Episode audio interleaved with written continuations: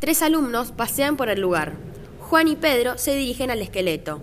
Isabela recorre los estantes e intenta abrir las puertas. ¡Ey! Miren, pero no toquen. Sí, sí, tranquila. Mientras ellos observan el esqueleto, se ríen y hablan por lo bajo. Isa logra abrir la puerta de un estante y encuentra una caja. Interesada, la saca mirando los huesos que se encuentran ahí. Chicos, ¿qué es esto? Miren. Sus amigos dejan de hacer lo que estaban haciendo y se acercan hacia ella. Juan mira la caja interesado. Mientras tanto, Pedro hace una expresión de desinteresado y se dirige hacia el esqueleto. Allí, observándolo, encuentra un hueso arriba de este. Lo agarra y lo observa sin que los otros se den cuenta. Cuando quiere dejar el hueso en su lugar, se le cae y se escucha un ruido. Rápido lo toma y sopla la tierra que tiene ese hueso, pero sus amigos se dan vuelta exaltados y se dirigen hacia él. ¿Pero qué hiciste? Nene, te dijimos que no rompas nada. Isa se apresura a separarlos. Se calman los dos. Tenemos que solucionar esto ahora. Bueno, pero tranquilos, que no rompí nada. Lo saqué de ahí arriba. Está bien, pero ahora, ¿qué hacemos con ese hueso?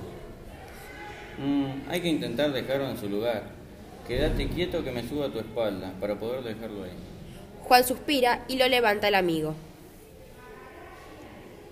Isa, nerviosa y mirando hacia la puerta, dice, Chicos, apuren antes de que llegue alguien. Entra el preceptor y los queda mirando furioso y desentendido. ¿Qué está pasando acá? ¿Qué hacen afuera del salón? Tengan un poco de respeto, chicos. Este esqueleto perteneció a una exalumna del colegio. Sus padres lo donaron para que quede un recuerdo de ella. Los alumnos se van con el preceptor.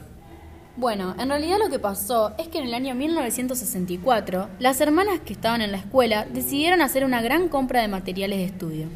Es allí donde el esqueleto fue comprado junto con otros dispositivos. Es auténtico y se sabe que por las características de los huesos perteneció a una joven, pero su identidad se desconoce. Tiene un tratamiento de conservación para que no se apolille y esté unido con alambres de acero.